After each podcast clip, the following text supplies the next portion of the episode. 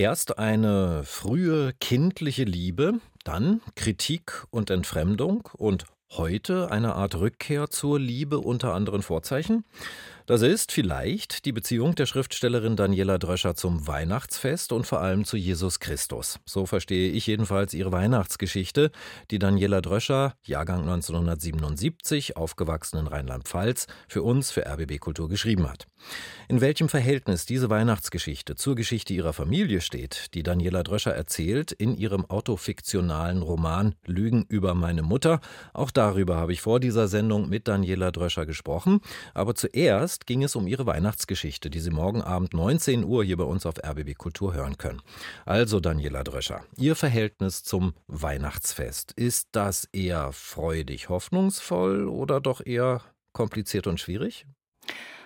Ich würde sagen, inzwischen habe ich ein sehr entspanntes Verhältnis zu Weihnachten. Aus Kindertagen erinnere ich aber durchaus eine, ja, eine Ambivalenz, so eine, einerseits eine sehr vorfreudige Stimmung und ähm, die Freude am Singen, von der ich ja auch erzähle in der Kirche, im Text Andererseits gab es aber auch einfach viel Streit an diesen Tagen und ich glaube, das kennen vermutlich einige Menschen, das die uns kennen, zuhören. Ich alle, dass es irgendwie immer kracht. Ja. Spätestens am dritten Tag, sagt ja, man. Ne? Ja. Aber hat das vielleicht auch damit zu tun, wie wir Weihnachten feiern? Die Familie unterm Baum vereint, viele Geschenke, der Zwang zum Glück, der Zwang zur Eintracht und Glück. Hat es damit zu tun? Ja, ich glaube, es hat ganz viel mit Erwartungen zu tun, vielleicht auch mit unausgesprochenen Erwartungen an sich selbst, aber auch an die Liebsten und die Nächsten und vielleicht auch mit einer falschen Zurücknahme oder eben zu viel Erwartung. Ich glaube, man macht es sich vielleicht komplizierter, als es sein müsste. Also stille Nacht, eine Ruhe, die ja irgendwie auch mit diesen Tagen assoziiert ist, die äh, würde vielleicht schon ein wenig weiterhelfen, wenn man die zulassen könnte. Ist Weihnachten vor allem ein Fest für die Kinder und das Aufrechterhalten der Rituale im Erwachsenenleben ist der grundsätzliche Fehler? Wäre jetzt ja eine Idee, die man mal ventilieren könnte. Ja, in eine ähnliche Richtung denkt ja auch der Text, ne, indem mhm. ich sage, alles für die Kinder, das war so eine Überschrift, unter der bei uns zu Hause Weihnachten gefeiert wurde und die Kinder sollten glücklich sein. Und das ist natürlich eine total nachvollziehbare Idee und ein schöner Wunsch, aber ich glaube, ganz so ohne das eigene Ich mit hineinzunehmen, funktioniert das nicht. Ja. Äh, Daniela Dröscher, Sie beschreiben ja in Ihrer Weihnachtsgeschichte für uns für RBB Kultur vor allem Ihre Liebe zu Jesus Christus. Und das ist auch eine sehr komplizierte Liebesgeschichte über all die Jahrzehnte hinweg, oder? Ja, tatsächlich. Ich nenne es ja sogar Beziehungskiste, ja. äh, etwas lapidar. Ja, also ich bin tatsächlich sehr christlich geprägt. Ich äh, hatte das zwischenzeitlich einmal vergessen und dachte, naja, das ist sozusagen, das sind Prägungen der Kindheit, alles gar nicht mehr so wichtig. Aber ich habe dann irgendwann gemerkt, wow, auch in mein Rollenverständnis äh, oder in meine Geschlechterbilder äh, spielt das mit hinein. So, also auch in die Erziehung durch meine Mutter, die sehr katholisch geprägt ist und ja, in ihre dann doch bisweilen sehr demütige Haltung. Mhm. Also am Anfang stand eine Art kindliche Liebe, ne, wäre so jetzt meine Vermutung, und dann im Teenageralter die Entfremdung, kann man das so sagen? Ja, das kann man so sagen, ja. Weil, was waren denn die Gründe für die Entfremdung? Naja, ich glaube, wie alle heranwachsenden Menschen bin ich halt ein bisschen klüger geworden. Ich habe mehr von der Welt verstanden. Ich habe die Ungerechtigkeit gesehen und auch verstanden durch einen sehr kritischen, äh, fast marxistischen Religionsunterricht an meiner Schule, dass die Kirche als Institution damit ihre Anteil dran hatte, ne, an den ungerechten Verhältnissen. Mhm. Also ne, die Religion als Opium für das Volk, das kennen wir alles, diese Sentenz. Und ja, das hat mich ziemlich zornig gemacht, als ich das verstanden habe, wie mein Jesus da instrumentalisiert wurde. Mhm. Zorn, haben Sie das vielleicht auch als Verlust erlebt, als Grund zu Trauer? Ist ja auch ein Abschied, den man da erlebt, ne? Ja, absolut. Ich glaube, diese Trauer war mir gar nicht so bewusst. Ich glaube, die Wut war, war größer, aber diese stille Trauer um Jesus, die hat mich eigentlich mit begleitet, so viele Jahre. Oder ähm, ich habe auch mal meinen mein Desktop durchsucht im Computer hier in der Vorbereitung für den Text und dachte, wow, wie oft kommt eigentlich das Wort Jesus in meinen Texten vor? Ich 33, 34, 35 Mal oder so. In verschiedensten Zusammenhängen und Dateien. Also er hat, er hat mich nicht ganz losgelassen, offensichtlich. Und heute ist Ihr Verhältnis zu Jesus Christus ähnlich entspannt, wie Sie vorhin gesagt haben, Ihr Verhältnis heute zum Weihnachtsfest? Es ist? Ich entdecke ihn gerade wieder neu, muss ich gestehen. Ich glaube, auch durch die zurückliegenden drei Jahre und vielleicht auch durch Corona habe ich eine neue Sehnsucht nach, ich würde mal sagen, Spiritualität. Da gehört auch die Religion dazu. Also es sind ja fließende Grenzen ne, zwischen mhm. dem, was wir, wir glauben möchten, was wir glauben wollen. Und ich finde ihn interessant als Figur. Und was interessiert Sie daran? Also ist es die Botschaft des Friedens, die Botschaft der Liebe, der Verantwortung oder was ist es? Ja, ich glaube, all das spielt hinein, aber auch diese Idee von, was ist Jesus für ein Mann? Ne? Damit beschäftige ich mich ja auch in dem Text. Also mhm. er ist ja ein, ein sehr sanfter Mann, ein friedlicher Krieger, ein peaceful warrior, so, so nenne ich ihn im Text. Und ich glaube, dass auch die feministischen Kämpfe, die wir kämpfen, dass sie nicht ohne die Männer funktionieren werden. Und da macht Jesus mir eigentlich Hoffnung, vielleicht so als Role Model. Ein Role Model für uns Männer. Ah, mehr, mehr in Richtung Softie der 68er sozusagen. Naja, Softie ist so ein sehr, ein sehr despektierliches ja. Wort, ne? So, aber ich finde, sanfte Männer, äh, also Jesus ist ja zugleich auch sehr entschlossen, ne? Und er ist dann Anführer und er hat eine Mission und so. Ich finde den interessant. Also was für ein Männerbild verkörpert er? Oh je, noch mehr Druck auf uns arme Männer. okay. Jetzt müssen wir auch noch dieses Rollenbild sozusagen mit rübernehmen. Aber äh, Daniela Drescher, wie werden Sie denn morgen das Weihnachtsfest feiern und welche Rolle wird Jesus Christus dann morgen bei Ihnen spielen? Also erst einmal muss ich tatsächlich dieses Bild suchen. Es gab einmal ein Jesusporträt, das in unserem Wohnzimmer hing, viele Jahre lang. Und ich weiß nicht, wohin es verschwunden ist. Also ich werde ein bisschen suchen müssen, tatsächlich. Ich mag das aber ganz gern, womöglich mit Musik im Ohr oder vielleicht suchen die Kinder auch mit. Ja, wir feiern im ganz kleinen Kreis dieses Jahr. Ich habe tatsächlich ein großes Bedürfnis nach Ruhe, Stille, nach guten Büchern und ja, so, es wird ein ganz unaufgeregtes, aber ganz schönes Fest. Oh. Es gibt in Ihrer Weihnachtsgeschichte, Daniela Dröscher, auch einen Aspekt, der mich an Ihr Buch ihr aktuelles Buch erinnert hat, Lügen über meine Mutter. In der Weihnachtsgeschichte heißt es da zum Beispiel, Weihnachten war damals aus feministischer Sicht ein Desaster. Ist das Ihre Erinnerung an Ihre Mutter und in, äh, an Ihre Kindheit und wie da das Fest gefeiert wurde? Ich beschreibe in meinem Roman ja diese viele unsichtbare und kaum wertgeschätzte Arbeit ne, der mhm. Hausfrau und Mutter und die kulminierte natürlich in Richtung Weihnachten. Also was musste alles vorbereitet werden? Ne? Also eingekauft, Geschenke besorgt, verpackt, gekocht und abgespült und aufgeräumt und all diese, all diese Tätigkeiten, die so äh, selbstverständlich geschehen mussten und fast wie die Heinzelmännchen. Genau, ja. das ist sozusagen diese, diese auch im Verborgenen stattfindende Arbeit, die hat mich wirklich sehr beschäftigt im Schreiben, auch sehr wütend gemacht immer wieder. Und auch ein Weihnachtsfest hat sozusagen Produktionsbedingungen, wenn man so möchte. Ne? Also das, das muss alles vorbereitet werden. Und für sie selbst, für meine Mutter selbst, war das jetzt nicht so entspannt tatsächlich. Und das Gespräch über ihr neues Buch, Lügen über meine Mutter, das vertiefen wir in der nächsten Runde nochmal, Daniela Dröscher, nach dieser Musik, übrigens äh, sehr passender Musik, geschrieben nämlich für die heilige Nacht.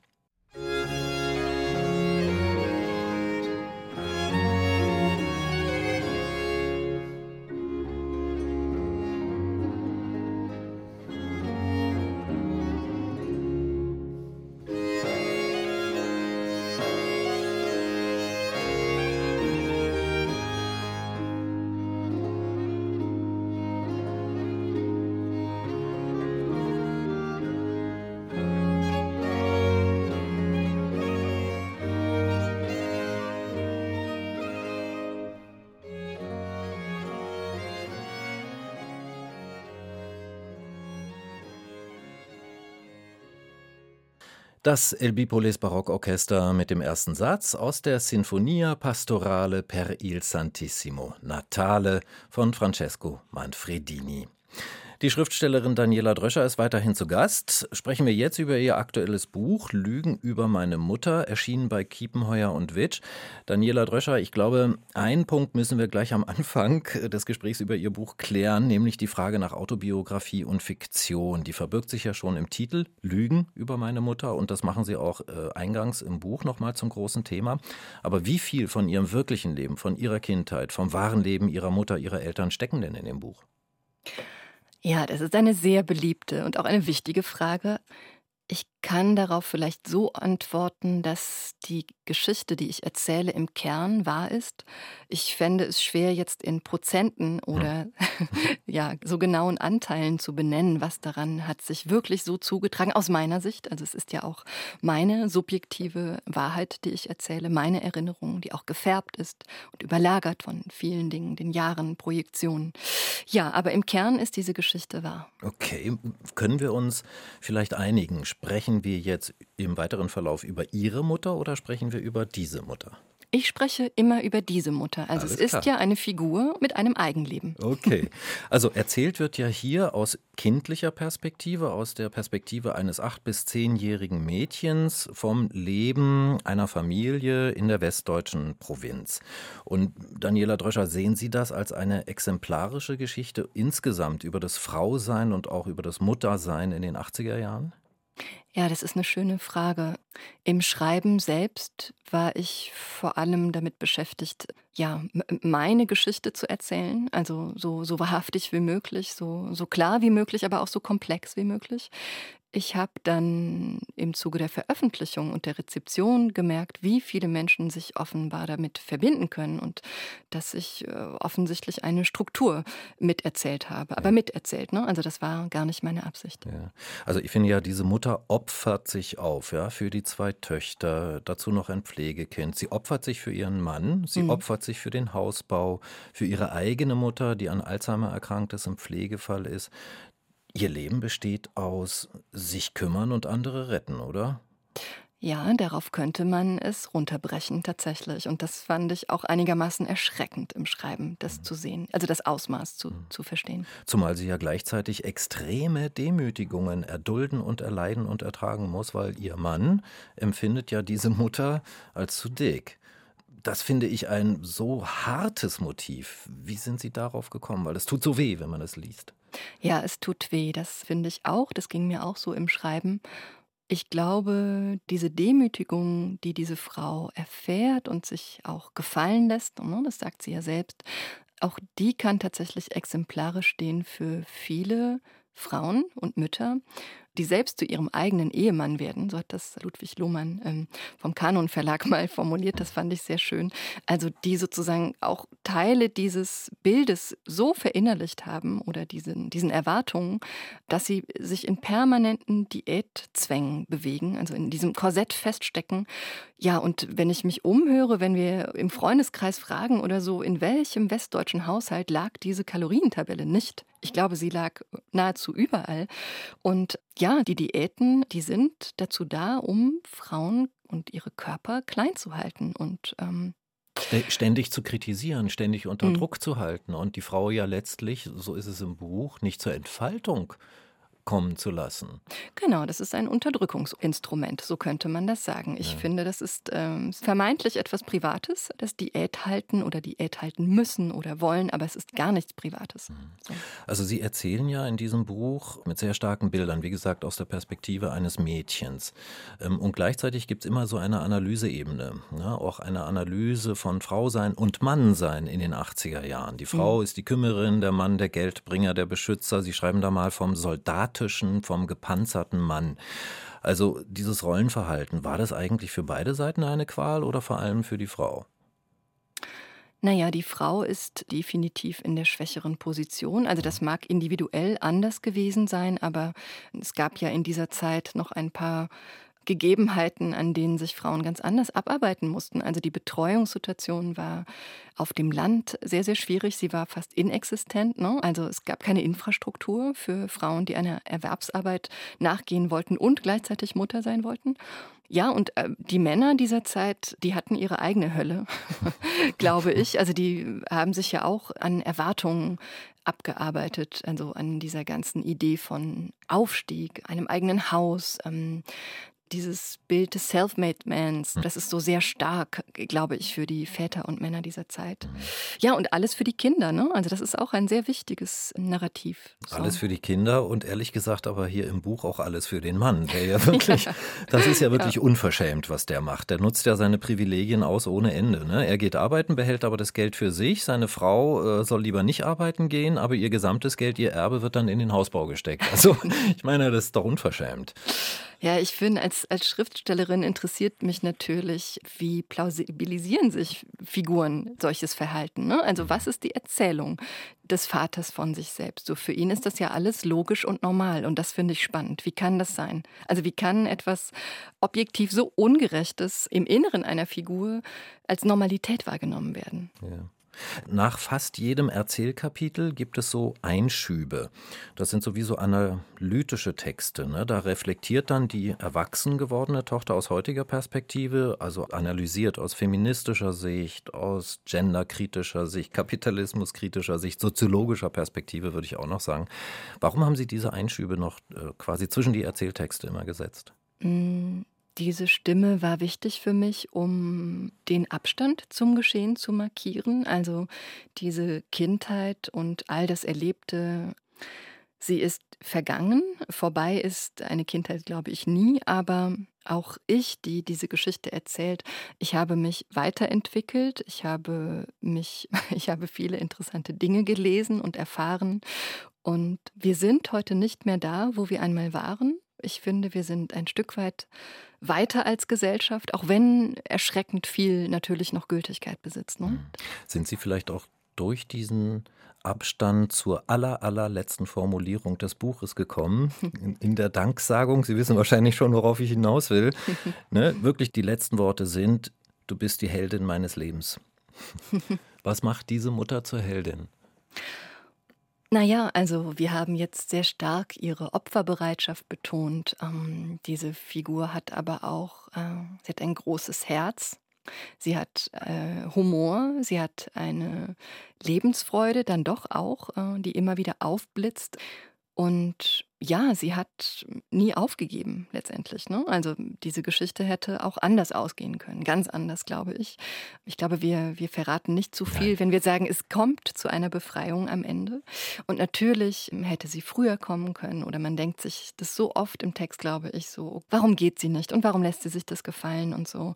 Aber vielleicht wird die Befreiung dieser Figur auch erst durch all diejenigen vollendet, die diese Geschichte lesen.